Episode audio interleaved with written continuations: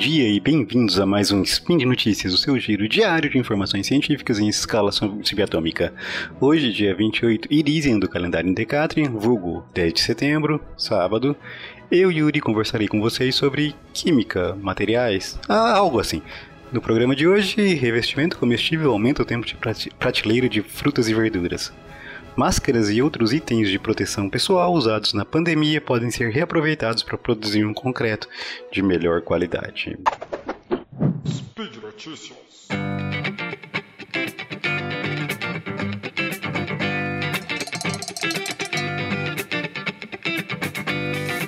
Bom, meus amigos, então aqui na nossa primeira é, primeiro matéria que eu trago aqui para conversar com vocês, é, eu quero iniciar falando que seria leviano da minha parte falar que a fome no nosso país e no mundo se deve à falta de comida.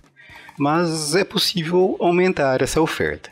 Não irei falar aqui de nenhum grande avanço agrícola que aumentará as produções, mas sim de uma forma de diminuir perdas. É, muitos produtos possuem tempo de prateleira curto, né? Tempo de prateleira é o que o, o, que o nome exatamente diz, né? O tempo que esse produto pode ficar lá exposto é, no mercado, na feira, no sacolão, até ser comprado e assim e sim consumido, certo? É, então, esse tempo de prateleira curto desses produtos é, perecíveis, ele acaba gerando um certo desperdício, né? Muita coisa vai para o lixo antes de chegar sem ser consumido, certo? É, especificamente, né, falando das frutas e verduras, acredito que todos vocês já foram ao sacolão, supermercado, mesmo feira livre, e ali no ato de escolher o que vocês estão, né, os produtos que vocês estão comprando, vocês acabam se deparando com alguns produtos já, já estragados, certo? Então, é, é, isso, esse tempo de, de prateleira desses produtos realmente é bastante curto. E um grande volume desses itens acaba sendo jogando fora. E são porque se perdem, se estragam antes mesmo de serem vendidos e, e consumidos. Bom, como a gente pode minimizar esse problema? um grupo de pesquisa indiano desenvolveu um revestimento comestível para frutas e verduras que aumenta esse tempo de prateleira, certo? É, o que seria esse revestimento? Né? Esse revestimento foi feito com extrato de uma microalga e alguns polissacarídeos. A microalga em questão, a Dunaliella tertiolecta. Bom, essa pronúncia provavelmente está errada. Mas essa, essa microalga é conhecida por ter propriedades antioxidantes devido à presença de uma série de carotenoides e alguns polissacarídeos já no seu extrato. E ela também já foi utilizada né, como fonte não animal de ômega 3 e também tem estudos é, que pensam em viabilizar a produção de óleos, é, uma fonte de óleo a partir desses, dessa microalga né, para ser usado como combustível. Bom, então, o que foi feito essa, essa sopinha aí com, a, com o extrato da microalga, mais alguns polissacarídeos, mais alguns outros itens. É, as frutas então são banhadas nessa, nessa solução e isso gera uma camada protetora. Essa camada protetora é bastante resistente à luz, resiste a temperaturas até um pouco acima dos 40 graus. Então isso seria perfeito para as condições de prateleira, para a condição ali da prateleira do supermercado mesmo, certo? Tornaria bem viável. Essa camada protetora ela não possui cor, ela não tem cheiro, ela não tem sabor, de forma que ela não altera né, as qualidades dos vegetais que estão sendo protegidos, que elas podem eventualmente vir a proteger, certo? Uh, e, como já falado, né, elas não são tóxicas, não tem nenhum tipo de problema se você ingerir essa, essa camada. Uh, essa camada ela foi testada com batatas, tomates, morangos, maçãs, abacaxi, bom, muitos outros vegetais. E é, essa, o filme ele tem uma atividade antioxidante associado a essa atividade antioxidante. Ele é uma barreira protetora para o oxigênio né, da atmosfera, então diminui uma série, reduz né, a velocidade de uma série de reações por não ter oxigênio ali presente. E assim consegue aumentar o tempo de prateleira desses vegetais. Adicionalmente, ainda foi observado que, ele, que essa camada confere uma certa proteção mecânica. Claro que isso não vai ser vai poder sair jogando as caixas dos, dos, dos vegetais sem nenhum problema, né? Uh, os moranguinhos ainda vão amassar se você colocar ele embaixo do, na sacola de compras. Mas, mas mesmo assim ela observa, confere uma certa proteção mecânica ainda pequena. Bom, esses resultados foram publicados em dois artigos que estarão linkados aqui na postagem para quem tiver maior curiosidade. E eu volto a repetir.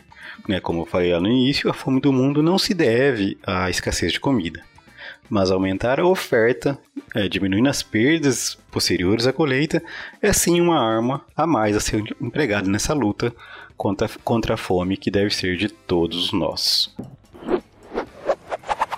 Bom, aqui na segunda, segundo trabalho, segundo conjunto de trabalhos, na verdade, que eu trago para falar para vocês, né, eu, voltamos a falar da pandemia, né? Durante esses anos pandêmicos, um enorme volume de itens de proteção pessoal descartáveis foram usados, né? Quantas máscaras cada um de vocês usou e continuam usando, né? Bom, eu mesmo ainda uso máscaras aí quando eu vou uh, em ambientes públicos. Uh, esse enorme volume de lixo que a gente gerou precisa ser destinado, precisa sofrer, é, receber uma destinação um grupo de pesquisa incorporou né, um pequeno volume desses materiais em concreto e obteve resultados bastante interessantes. Né? O acréscimo foi, foi pequeno, a gente pode falar. Né? Eles usaram ali algo entre 0,2, 0,1 a 0,25% em volume desses itens na produção ali dos corpos de prova de concreto para verificar as, as propriedades desse, desse material, desse novo material que eles obteram, desse novo compósito, né? Bom, o acréscimo de luvas de borracha ao concreto aumentou a capacidade de compressão do material em mais de 25%. Esses é, jalecos descartáveis usados pelas equipes de saúde possibilitaram um ganho de resistência à flexão de em torno de 21%, resistência à compressão de 15% e ainda um ganho de 12% na elasticidade do concreto. As máscaras descartáveis possibilitaram ali um ganho de 17% na resistência à compressão, do concreto. Então a gente observou ali né, que acrescentando volume, quantidades pequenas desse material, a gente teve ganhos significativos em uma série de propriedades sem comprometer as demais, de forma que isso realmente seria um, um acréscimo ao material, né? uma melhoria ao material, possibilitando até algumas aplicações é, diferentes ali com essas propriedades. Né? O concreto ele é muito usado na construção civil, mas ele tem alguma série de limitações em função de sua baixa compressibilidade, por exemplo. A sua baixa resistência à tensão, desculpa, a compressibilidade do concreto é muito boa. Bom, esses resultados estão em três artigos que vão estar linkados aqui para quem tiver mais, mais curiosidade. Mas, meus amigos, é, durante todo esse período pandêmico, né, a gente realmente gerou um volume enorme de lixo. A gente precisa dar um destino a esse lixo. Não vai ser aqui a construção civil, não vai ser é, a produção de concreto que vai ser o destino de todo o lixo gerado. É um problema bastante complexo e, como tal, demanda então uma solução complexa. Mas aqui é mais uma ferramenta que a gente pode utilizar, certo? Assim, meus amigos, aumentando o tempo de prateleira dos vegetais, como a gente começou nossa conversa, e provendo uma destinação melhor né, aos itens usados para enfrentar a pandemia e, e uma destinação, na verdade, a gente precisa buscar para tudo que a gente gera de lixo, né? A ciência vai nos mostrando né, continuamente como resolver os nossos problemas. Certinho? Bom, meus amigos, por hoje é isso. Eu lembro a todos que os links para os artigos aqui comentados vão estar na postagem. Convido a todos a ir lá dar uma olhada nisso e deixar um comentário, uma sugestão ou mesmo um xingamento que a gente está aqui para tentar produzir programas cada vez melhores para vocês. Lembro ainda que esse podcast só é possível acontecer por conta da ajuda de vocês no patronato do SciCast e se, e se ainda não é um patrono, considere essa possibilidade. Um forte abraço e até amanhã.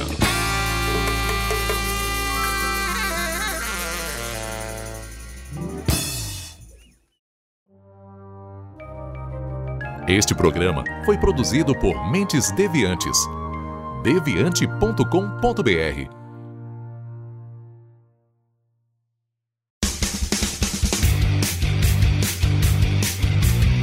Cortes, edição de podcast.